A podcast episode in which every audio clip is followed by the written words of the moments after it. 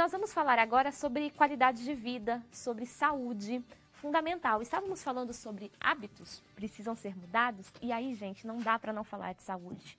Falamos da saúde espiritual, aquela que começa nos hábitos que temos quanto à nossa conduta moral, a nossa conduta espiritual, falamos da prece, por exemplo, mas também quando falamos da nossa vida, é preciso pensar em alimentação, pensar em atividade física.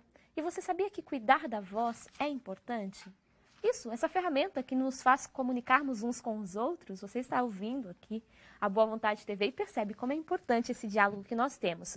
Alguns hábitos que nós temos muitas vezes prejudicam a nossa voz. Nós estamos aqui com a fonoaudióloga Fernanda de Moraes, que vai trazer algumas dicas para a gente. Fernanda, muito obrigada pela presença aqui no Vida Plena. Eu que agradeço novamente o convite. Um bom dia, um bom dia aos telespectadores.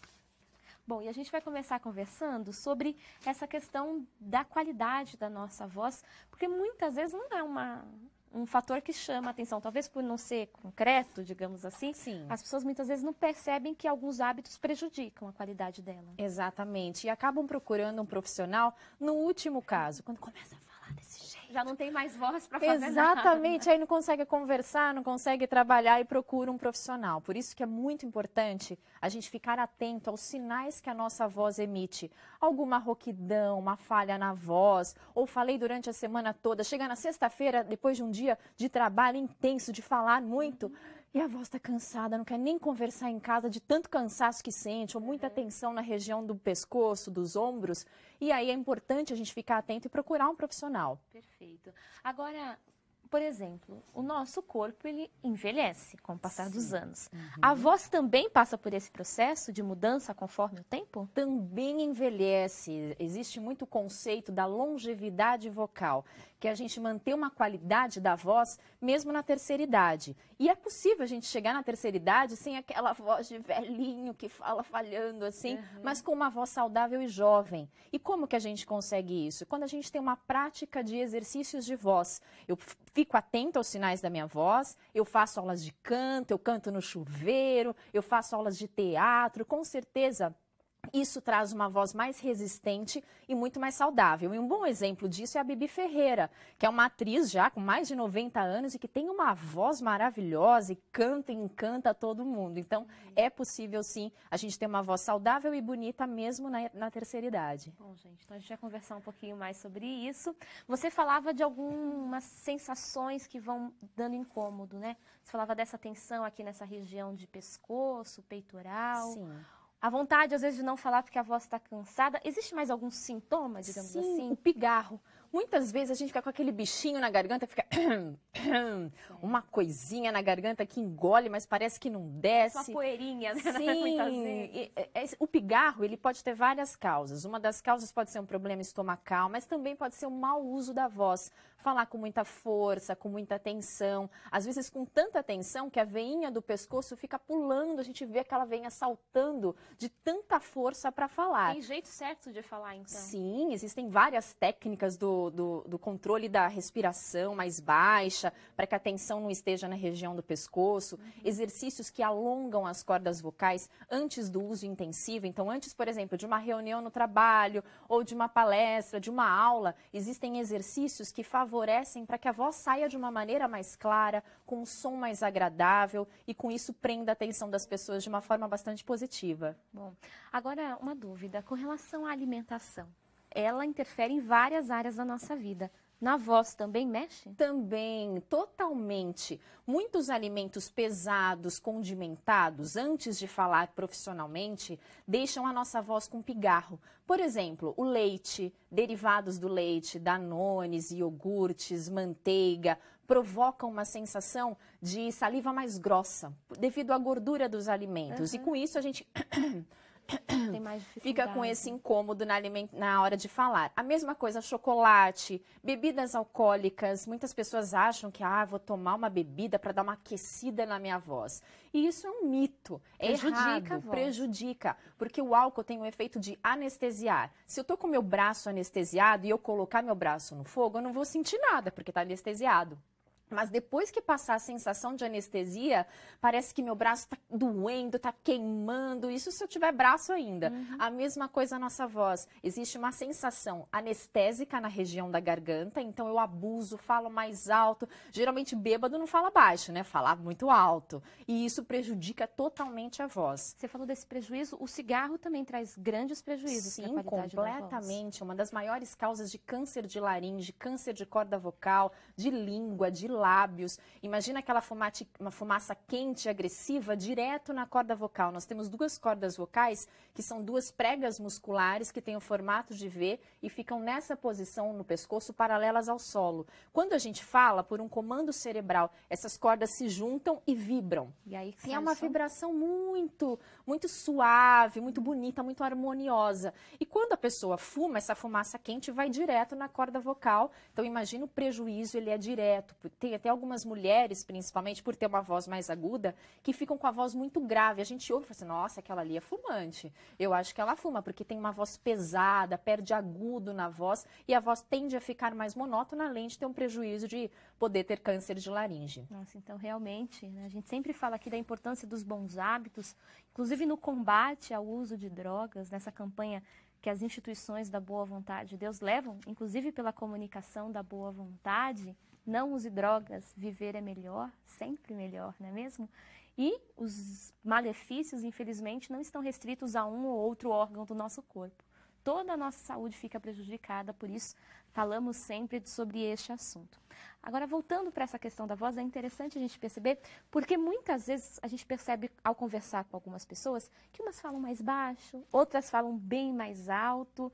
Que tipo de uso incorreto da voz existe? Por exemplo, qual que é o melhor jeito de eu me comunicar, uhum. de eu não uhum. prejudicar a minha voz? A voz reflete diretamente as nossas emoções, as nossas intenções, tanto que quando a gente liga para algum conhecido nosso, alguém que a gente tem intimidade, a gente percebe se a voz está boa, se a voz não está muito ruim. Pois o que, que você fica tem? mais aveludada Você está meio vezes, triste né? hoje? Ou você acabou de acordar? Uhum. A voz denuncia muito das nossas emoções. Qual que é a melhor forma? Aquela que me traz conforto, aquela que não agride a pessoa que está ao meu lado, porque eu posso falar baixinho demais, mas transmitir insegurança para você, porque parece que eu não estou muito certa do assunto. Ou eu posso falar forte demais e parece que eu estou brava, que eu estou intimidando uhum. a pessoa que está próxima de mim. Então, sempre, qual que é a melhor voz, a melhor comunicação? É aquela que eu percebo sinais positivos nas pessoas, na resposta que as pessoas nos dão durante uma fala, durante uma comunicação. Fernanda, por que, que cuidar da voz é importante? Por exemplo, por que, que eu tenho que me preocupar se a minha voz está boa, se está na altura correta? Por que, que isso tem que ser um assunto que bata aí na minha preocupação, na minha porta? Porque a voz é um instrumento de trabalho de mais de 80% da população todas as pessoas hoje em dia, por mais que trabalhem em uma linha de produção e que não tenham que se apresentar em público, uhum. mas precisam da voz, precisam transmitir a mensagem, precisam transmitir as ideias, precisam influenciar. A voz faz parte da nossa identidade de comunicador. E o como a gente fala muitas vezes interfere mais até nas palavras do que a gente escolhe. O tom de voz, se eu falo fino demais, às vezes o impacto não é tão positivo, parece uma voz infantilizada de uma pessoa que não tem tanta confiança, ou se eu falo grosso demais e não combina com a minha imagem, parece um pouco agressivo. Então, sempre transmitindo as nossas ideias de uma forma clara para que as pessoas conheçam o que a gente pensa a respeito de tudo. Perfeito. Isso no campo profissional, mas no pessoal também, né? Se a Exatamente. gente vai pessoal, então 100% das pessoas se utilizam, Sim, inclusive. os relacionamentos profissionais, pessoais, sociais, enfim, todas as situações a gente usa a voz, a gente se comunica. Agora, diante dessa, desse olhar, inclusive diferenciado, da importância desse cuidado com a voz, a fonoaudiologia tem se desenvolvido? Como que estamos com relação às tecnologias, aos tratamentos, para trazer qualidade? Dentro da área de voz, hoje a gente tem um trabalho muito forte com a acústica. Na acústica existem vários softwares especializados em identificar nuances de problemas vocais. É claro que sempre um fonoaudiólogo que é especialista em voz, o que é soberano numa avaliação, num tratamento, numa terapia, é o ouvido. É o quanto a gente escuta ah, e percebe a voz. E a acústica, ela vem para ajudar. A gente vê uma impressão sonora da voz, como se fosse uma impressão digital, por meio de curvas, por meio de um gráfico gráfico em que a gente visualiza o quanto que a voz é estável ou ela tem uma instabilidade, se aquela frequência é adequada para aquela pessoa, para aquilo que ela precisa na comunicação. Enfim, são vários atributos aí da tecnologia que vem ajudando a gente a identificar possíveis problemas e até a melhorar a performance vocal de profissionais da voz. Então é importante que a gente procure o especialista, até para ter dicas de comportamento. Mesmo. Exatamente. Sempre é importante uma pessoa que usa muito a voz no dia a dia ter uma avaliação dupla, tanto com o fonoaudiólogo para analisar o como a voz está chegando até o ambiente, como ela, uhum. quais são as técnicas que a pessoa usa para falar, e um médico torrinolaringologista para identificar possíveis alterações nas cordas vocais, ah, já que a gente tá. não visualiza, não Sim. dá para olhar o pescoço e visualizar as cordas vocais. Mas existem vários exames realizados pelo otorrino e isso é importante que pelo menos uma vez ao ano, quem tem o uso intensivo da voz, como apresentadores, locutores, enfim, e diversas outras profissões, que existe esse acompanhamento. Assim como o jogador de futebol, que tem sempre um fisioterapeuta, um ortopedista que o acompanha, Sim. a mesma coisa nós que usamos muito a voz no nosso dia a dia. Nossa, isso é muito importante, porque realmente às vezes não é um profissional que a gente acaba recorrendo. Com né? certeza, às vezes em último caso, é verdade, ah, quando eu tá com dor de garganta, eu tô sem voz, deixa eu ligar para minha fono. É verdade. Agora você a gente falava dos bons hábitos, Fernanda. Por exemplo, nesse tempo que vai dando uma esfriadinha, às vezes a gente deixa, por exemplo, de lado o hábito de beber água. Uhum. Beber água, beber líquidos saudáveis, obviamente. Claro. É um hábito importante para manter a saúde da voz? Muito importante. E além da água, chás, chás de flores, chás de frutas. E agora, nesse tempo friozinho, uhum. vai muito bem o chá. As pesquisas mostram que quando a gente consome uma bebida morna, numa temperatura morna, antes de usar a voz profissionalmente, a, a, melhora da voz, a performance é muito maior. Então é muito bem-vindo um chá também. Não, dá, não precisa so, ser somente a água, uhum. mas um chá, sucos de frutas são muito bem-vindos. Essa época do ano também, onde está mais friozinho, aquela sopa. Ai, né? que delícia. Bom, e é, é legal a gente conversar sobre isso, porque a gente percebe que com o passar dos anos, inclusive a gente fala muito para o público da melhor idade, uhum. às vezes é um público que acaba ficando mais envergonhado diante das próprias mudanças, das transformações na vida como um todo e a voz também. Então, manter essa saúde, essa longevidade da nossa voz é também trazer qualidade de vida e inclusão para essas pessoas. Exatamente. Por isso que é importante, se eu tenho uma insegurança, sinto alguma mudança na minha voz, é importante procurar um fonoaudiólogo para que a gente faça exercícios personalizados para a demanda, para a necessidade daquela pessoa e com isso ela tem uma melhor qualidade de vida. Certo. E que dica final você poderia trazer, por exemplo, ou com relação à alimentação, ou com relação a algum hábito que a gente tenha e que pode ser melhorado para o pessoal que acompanha o programa Vida Plena? A importância da gente ficar atento aos sinais que a voz emite, a importância de falar, de se expor, de não perder oportunidades de colocar as nossas intenções, colocar as nossas ideias a respeito de tudo. Com certeza, assim, a gente tem mais amigos, tem mais conhecidos, tem mais pessoas próximas de nós e, com certeza, uma melhor qualidade de vida e um bem-estar muito maior. Perfeito. Bom, nós estamos conversando com a Fernanda de Moraes, fonoaudióloga, trazendo dicas importantes para a gente. Pessoal pessoal está ligando, mandando mensagens para a gente aqui. Então, antes de encerrarmos a nossa entrevista hoje, a gente vai tentar responder algumas dessas perguntas. O Augustinho Mendes, de São José dos Campos, nos acompanhando aí pelo canal 11 da Boa Vontade TV, diz o seguinte: Estou com 69 anos e sempre que falo muito fico sem ar. Uhum. Tem alguma dica para ele? Tem, sim. Existem exercícios que nos ajudam a ter uma respiração mais baixa, que a gente chama de costodiafragmática.